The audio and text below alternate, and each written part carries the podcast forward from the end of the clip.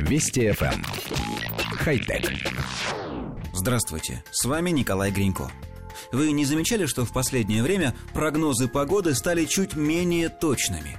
Вспомните, случалось ли такое? Приложение в вашем телефоне обещает долгую грозу, а на самом деле весь день на небе переменная облачность и лишь изредка идет мелкий дождик. Если вам кажется, что прогноз погоды стал все чаще ошибаться, то можем вам сообщить. Вам не кажется.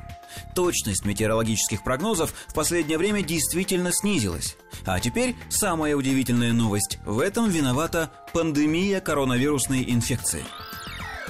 Группа ученых из Ланкастерского экологического центра в Великобритании опубликовала статью, в которой рассказывает, как так получилось.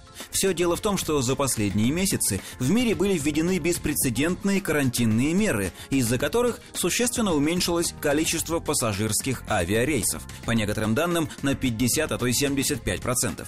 Но самолеты гражданской авиации не просто перевозят пассажиров. Во время каждого рейса они выполняют множество побочных задач. Одна из них – сбор данных о температуре воздуха, относительной влажности, атмосферном давлении, направлении и скорости ветра и так далее. Вся эта информация передается в метеорологические центры и попадает в общую базу вместе с данными с наземных метеостанций, спутниковыми наблюдениями и так далее. На основании всех полученных сведений и делаются прогнозы погоды, но сегодня авиационная часть наблюдений практически исчезла. Рейсов нет, данные не поступают. Авторы исследования утверждают, что точность прогнозов снизилась по всему миру. Ожидаемо сильно снизилась точность для отдаленных районов – Гренландия, Антарктика, пустыня Сахара и так далее. Но пострадали и регионы, над которыми традиционно проводилось множество воздушных перелетов, например, Северная Америка, Юго-Восточный Китай или Австралия. Интересно, что в Западной Европе точность прогнозов почти не изменилась, хотя число авиарейсов здесь сократилось почти на 90%.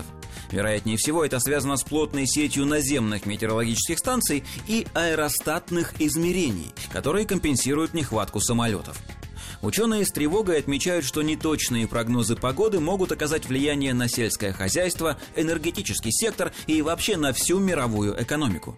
Немного успокаивает, что перед самым началом пандемии метеопрогнозы в среднем по миру были самыми точными за все прошедшие годы. А это означает, что как только самолеты полноценно вернутся в небо, у нас вновь будут самые точные предсказания.